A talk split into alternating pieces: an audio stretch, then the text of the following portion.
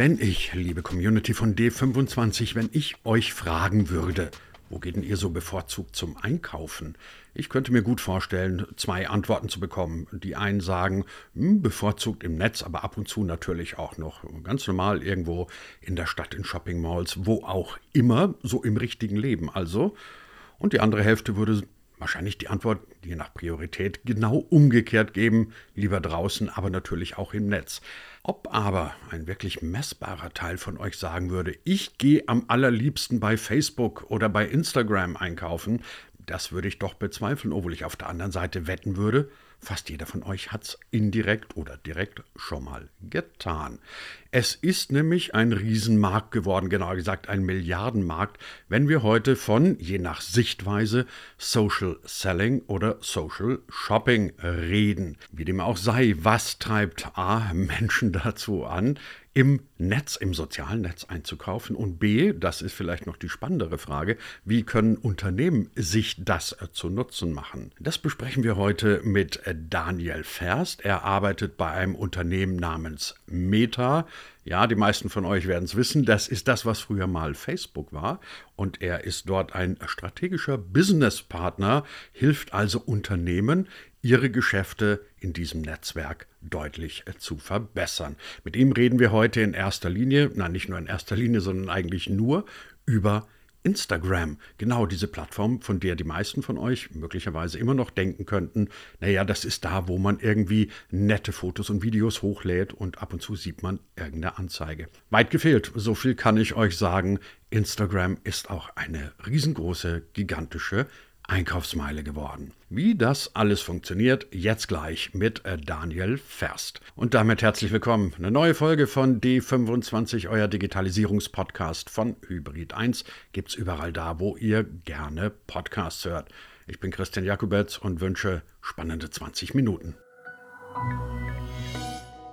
Daniel Ferst, Komischerweise ist Instagram so ein Kanal, bei dem viele Leute, und ich gebe es zu, ich würde mich da gar nicht mal zwingend ausnehmen, immer noch so dieses Ding ist, in dem man Fotos hochlädt, Videos hochlädt und in der sich irgendwie ganz, ganz viele ähm, Influencer tummeln. Und klar nehme ich natürlich auch wahr, dass es dort Werbung gibt, wie in jedem Kanal. Aber dass Instagram so eine richtig, richtige Social Commerce Größe sozusagen ist, ist nach meinem Eindruck bei vielen Leuten im Kopf noch gar nicht angekommen. Haben Sie eine Erklärung, warum das so ist? Der eine Punkt ist richtig. Also Instagram ist natürlich auch immer noch die Plattform, auf der viel Video insbesondere und aber auch Fotos ähm, noch aktuell sind. Also wir sprechen von einer Milliarde aktiven monatlichen Nutzern. Dazu gehört der zweite Part und eben der Part von Social Commerce, der erst in den letzten Jahren größer geworden ist. Aber auch hier, ich glaube, da fehlt manchmal die Einordnung. Auch hier sprechen wir von über eine Million aktiven Shops schon auf Instagram. Also eine Größe, das ist natürlich die weltweite Zahl, aber die sicherlich ähm, ihre Relevanz teilweise sucht. Und auch da, wieder auf diese eine Million Shops gehen ca. 250 Millionen Menschen. Ähm, und ich glaube, das bringt so ein bisschen was, das ist dann gegebenenfalls unterschätzt. Ich glaube, das ist auch das, wo dann eben noch gesehen wird, dass wir noch am Anfang oder gesehen werden muss, dass wir am Anfang eines Prozesses sind, um das dann auch nochmal in der Größe, in der Wahrnehmung ähm, noch auf eine weitere Ebene zu heben. Aber dafür sprechen wir ja auch heute, ähm, dass zumindest die Zuhörer ähm, heute da schon wieder ein besseres Bild gewinnen können. Guter, guter Punkt, den Sie gerade nochmal angesprochen haben, nämlich Shops bei Instagram. Also nicht der Shop extern, der irgendwo verlinkt wird, sondern ein eigener Instagram-Shop. Auch da kann ich mir vorstellen, dass sich jetzt einige ein bisschen verwundert die Augen reiben und sagen, wie eigener Shop bei Instagram. Erklären Sie es uns. Was ist ein eigener Instagram-Shop? Genau, ein eigener Instagram-Shop und ganz einfach zu installieren, auch ohne irgendwelche Setup-Kosten. Also das ist vielleicht auch nochmal vorweg, bevor ich da ins Detail gehe. Alle unsere Produkte, die wir im ähm, Social Commerce haben, sind frei zugänglich. Man braucht keine bestimmte Größe eines Unternehmens, kein bestimmtes Budget, sondern wir demokratisieren oder versuchen, den Zugang ähm, dafür zu gewinnen.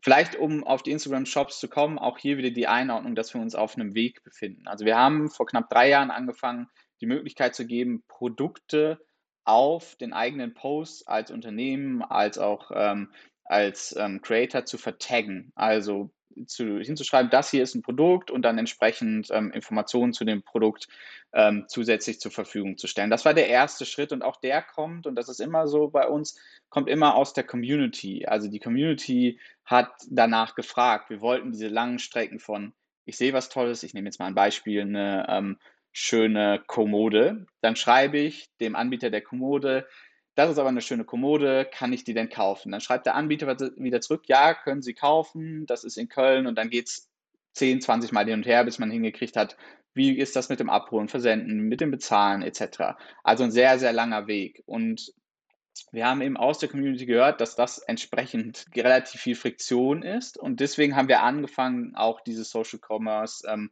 ja, Funktionen mit einzubinden. Und wir haben diesen Vertaggen angefangen. Und jetzt sind wir schon in einem Status, dass man eben einen eigenen Instagram-Shop, also einen Shop mit den Dingen, die man verkauft, nehmen wir jetzt wieder das Möbelbeispiel, Kommoden, Couch, Tische, eben auf Instagram launchen kann. Und das in oder speziell vor dem Hintergrund der Pandemie, in der wir uns ja immer noch befinden, ist sicherlich was, wo wir nochmal einen Boost erlebt haben und auch eben dieses Produkt gelauncht haben, weil es ja viele kleinere Läden gibt, die dann vor einem Jahr, vor anderthalb Jahren gar nicht mehr offen waren und dann eben die Möglichkeit hatten, ihre Produkte online anzubieten in ihrem Instagram-Shop und dann auch zu verkaufen. Stichwort Pandemie, Sie haben es gerade angesprochen, da hat sich ja einiges verschoben, generell auch in unser aller Einkaufsverhalten, notwendigerweise, weil wir ja lange, Sie sagten es ja gerade selber auch, lange nicht mehr richtig in Präsenzeinkauf gehen konnten. Wie würden Sie es einschätzen? Ist das ein äh, vorübergehender Peak gewesen, ein Hype? Das geht jetzt dann irgendwann mal auf normal Null wieder zurück oder handelt es sich dabei um eine grundlegende, dauerhafte Veränderung von Shoppingverhalten? Also ich würde das so beantworten, dass wir sicherlich über die Zeit der Pandemie eine Beschleunigung gesehen haben, die aber auch zu einem, zu neuen Plateau führen wird. Also jeder hat dann in der Phase notgedrungen mehr ausprobiert, was man online kaufen kann und wie das funktioniert. Auch Menschen, die das vorher nicht gemacht haben. Und jetzt ist sicherlich die Phase, wo man auch wieder ähm, entsprechend in die kleinen Läden, in die Innenstädte gehen kann. Aber dadurch, dass es eben gelernter ist, wird und die Vorteile auch gelernt sind, wird das sicherlich fortgeführt, das fortgeführt werden. Das ist die Konsumentenseite, aber auch für die Unternehmen, die dann gesehen haben, sie können gegebenenfalls außerhalb ihres Rahmens, der normalerweise dann eine Stadt beispielsweise darstellt, weil eben da ähm, entsprechend sie ähm, den Einfluss oder die Kunden ähm, herbekommen haben und jetzt gesehen haben, sie können auch deutschlandweit beispielsweise verkaufen. Also auch da ist natürlich eine Änderung da, sodass ich schon sehe, dass das nicht nur eine, eine, eine Zwei-Jahres-Strukturänderung ähm, ist, sondern eine, die bleiben wird. Ähm, und nun müssen wir eben gucken, wie können Unternehmen als auch Konsumenten auf diese Strukturänderung antworten. Und wir als Instagram wollen es eben jedem, also jedem, der an diesem Prozess beteiligt ist, das so einfach wie möglich machen. Und da kommen wir zurück von, auf das, was ich vorher beschrieben habe. Ne? Also, dass man eben seine Produkte online anbieten kann auf Instagram und die direkt verkaufen kann. Wir haben gerade davon gesprochen, von, auch von kleineren, mittelgroßen Händlern. Nach meinem Eindruck war es zumindest vor der Pandemie so, dass gerade diese Klientel ähm, E-Commerce schon relativ stark gescheut hat und möglicherweise gar nicht gewusst hat, was Social Commerce überhaupt sein soll. Ähm, wie erklären Sie sich, dass, dass auf einmal also auch diese Klientel ähm, in einen Bereich eingestiegen ist, den sie vorher vielleicht nicht gemieden hat wie der Teufel das Weihwasser, aber zumindest jetzt nicht gerade mit großer Euphorie reingegangen ist? Ich glaube, es gibt eine gefühlte Hürde, da reinzugehen im Sinne von technisches Verständnis beispielsweise zu haben. Und wie setzt man sowas auf? Wie schwierig ist das?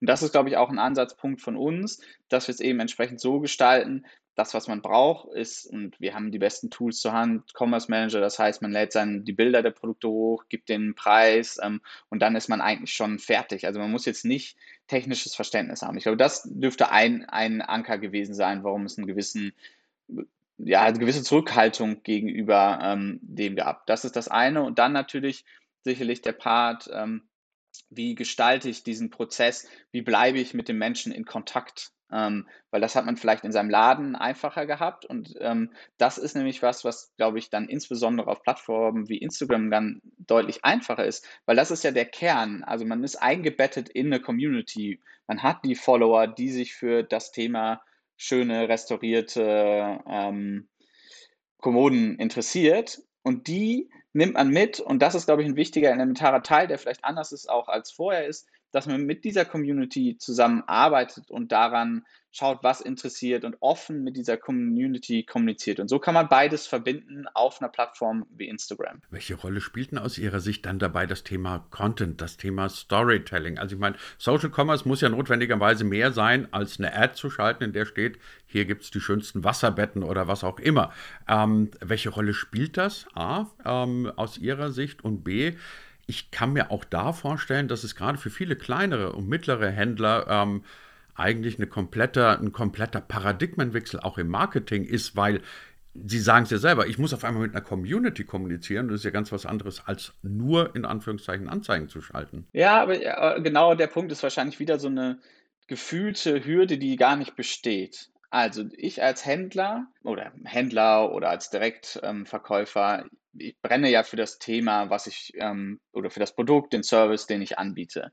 Was gibt es Besseres als das? Und dann das Einzige, was man dazu braucht für diejenigen, die es als Podcast hören, ich halte hier mein Handy ähm, in die Kamera, das ist das Werkzeug, ähm, was man braucht. Und dann ist man startklar, weil was man macht ist, man zeigt allen, die da draußen sind und zuhören, wie viel Spaß und Freude einem das eigene Produkt, der eigene Service bereiten, gibt einen Blick hinter die Kulissen, fragt in die Community, was ist das nächste, was ihr gerne erfahren wollt, was ihr sehen wollt. Und dann ergibt sich dieses Zusammenspiel von alleine. Also es ist wirklich etwas, man natürlich, man muss sich, glaube ich, im ersten Schritt trauen, aber es gibt keinerlei Hürden, das zu machen. Und das ist das, was auch dann Unternehmen, die da sehr erfolgreich sind, ausmacht. Also ich mache mal ein Beispiel. Wild Daisy ähm, ist ein Concept Store in Düsseldorf. Also hat eine, eine lokale Präsenz ähm, in Düsseldorf, verkauft aber natürlich deutschlandweit über ihr Instagram-Profil und ihren Instagram-Shop und machen knapp 90 Prozent der Umsätze, die sie machen, kommen über diesen Instagram-Kanal und sind da sehr in Kontakt mit der Community.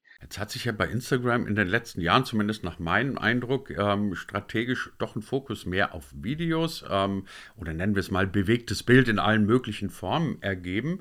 Ähm, ist das etwas, was die, die ähm, Werbetreibenden im Social Commerce dann auch berücksichtigen müssen? Mehr Video, mehr bewegtes Bild oder trügt mein Eindruck einfach nur? Ich glaube, da trügt der Eindruck nicht. Ähm, es ist eindeutig, dass wir in Richtung Video gehen.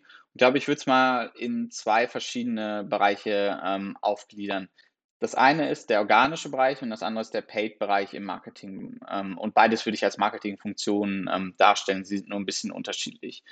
Und was ja zunächst immer passiert ist, dass eine Funktion, wir nehmen jetzt wieder das Beispiel Reels, unser letztes, unser letzter großer Product Launch, erstmal in dem organischen Umfeld stattfindet und man da entsprechend als Unternehmen wirken kann, sich ähm, inspirieren lassen kann, wie das funktioniert. Also ich nehme mal als Beispiel Westwing. Die haben in kürzester Zeit 25 Millionen Aufrufe ihrer Reels geschafft.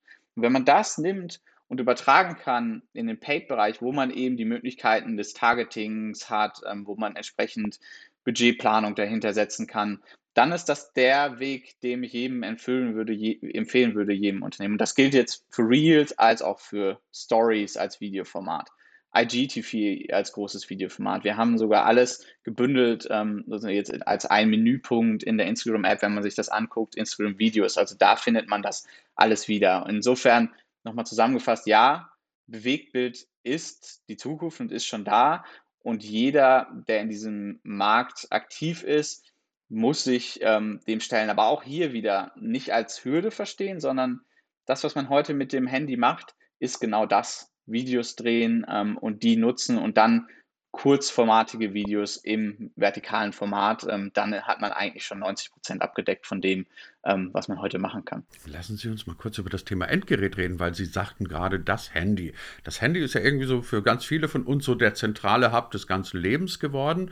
Bedeutet das nicht auch zwangsweise, dass ähm, das Thema Mobile Commerce einfach eine ganz andere Dimension gewinnt als alle andere Werbeformen? Also sicherlich ist der Trend in die Richtung, dass ähm, mehr und mehr über Endgeräte auch die Kaufabwicklung stattfindet. Aber ich glaube, entscheidender ist die eigentlich fast die komplette Kehrtwende von ich als jemand, der etwas sucht, suche nach dem Produkt zu. Und jetzt kommt der entscheidende Punkt, der sich gewandelt hat, ist Produkte finden potenzielle Käufer weil das ist natürlich was, das ist ein absoluter struktureller Wandel im Sinne von Pull to Push um, oder, welche Form, oder welche Formulierung man auch immer nutzt, wenn man daran glaubt, dass man eben mit seinen Produkten eine Community erreichen kann und die einen auch findet. Das ist, glaube ich, was, wo man sehr, sehr anders seine Marketing- als auch Commerce-Aktivitäten gestaltet. Ich versuche mir das Bild zu, ähm, zu malen oder zu zeichnen, dass Instagram im Endeffekt ähnlich ist wie das, was wir früher durch eine Fußgängerzone laufen. Das eine Schaufenster sehen, das andere Schaufenster sehen. In dem einen Schaufenster einen Hut zu sehen, reinzugehen, aber eine Hose zu kaufen. Ähm, das ist was, was wir abbilden können heutzutage. Und wenn man das verstanden hat, die Produkte finden die Kunden, dann arbeitet man ganz anders mit, den, mit der Plattform Instagram und kann das voll ausschöpfen, was wir anzubieten haben. Das ist ein interessanter Vergleich, die neue virtuelle Fußgängerzone. Man bummelt so ein bisschen dadurch, das trifft es eigentlich ganz gut. Wenn wir gerade schon bei solchen Zukunftsthemen wie zum Beispiel der virtuellen Fußgängerzone sind, gehen wir mal davon aus, dass uns irgendwann mal diese gottverdammte Pandemie dann doch verlassen wird und wir wieder so von halbwegs geregelten Verhältnissen sprechen können. Gucken wir doch mal so ein paar Jahre in die Zukunft. Was denken Sie, welche Rolle wird Social Commerce ähm, generell im Marketing-Mix spielen und natürlich auch im Einkaufsverhalten der Leute. Wird das der neue Goldstandard sozusagen? Und natürlich auch die Frage, welche Rolle spielt Instagram dabei? Wobei ich da zugeben muss, ich habe eine Ahnung, was da Ihre Antwort sein könnte. Ich glaube, um fast wieder auf den Anfang zurückzukommen, wir stehen am, wir stehen am Anfang dieser Entwicklung und diese wird weitergehen. Und was wir bis jetzt komplett ausgeklammert haben aus der Diskussion, ähm, ist ja noch der dritte Part. Ich sehe immer so ein, so ein Dreieck. Ähm, der Gewinner ist einmal natürlich der Nutzer ähm, und der Käufer der potenzielle, dann das Unternehmen, was dazugehört und die CreatorInnen. Das ist ja nochmal ein weiterer Bestandteil dieses Gesamtnetzwerkes, ähm, das sehr wichtig ist. Und wenn wir das zusammen sehen, dann geht dieses Dreieck wird immer größer für alle in Zukunft. Und wenn wir das eben schaffen, dass für alle die drei ja, Stakeholder in dem, in dem Marktumfeld ähm, wir was schaffen, was nachhaltig positiv wirkt. Aber das wird die Zukunft sein. Und ich glaube, wenn man noch weiter guckt, wir verbinden das mal beides, was wir jetzt in der, in der gerade besprochen haben. Gerade das Bewegformat, was ist denn der nächste Punkt von Bewegformat? Wahrscheinlich in Richtung Live zu gehen, also da sowas reinzugehen. Auch da sehen wir schon Ansätze und da wollen wir mehr reingehen. Mehr für die, für die Verbindung zwischen Unternehmen und Creator zu bauen. Es gibt ähm, einen Collapse Manager, den wir zum Beispiel anbieten, wo eben Unternehmen sich mit Creatorinnen zusammen matchen können und dann entwickeln können. Ich glaube, das ist die Zukunft, die wir entwickeln. Und um die kurze Antwort auf die Frage zu geben, ich glaube, das Potenzial ist immer noch riesig und wir stehen erst am Anfang. Da wird noch sehr, sehr viel kommen und auch wir werden noch sehr viel entwickeln und immer vor dem Hintergrund zu schauen, was wird nachgefragt, was, wie wird die Plattform jetzt schon genutzt, wie können wir es da noch einfacher machen. Einschätzungen zur Zukunft von Social Commerce, Mobile Commerce, von Commerce überhaupt und natürlich der großen Plattform Instagram heute von äh, Daniel Vers, der bei uns äh, zu Gast war in der neuen Folge von äh, D25 und dafür sage ich ganz herzlichen Dank, Daniel Vers. Vielen Dank für die Einladung.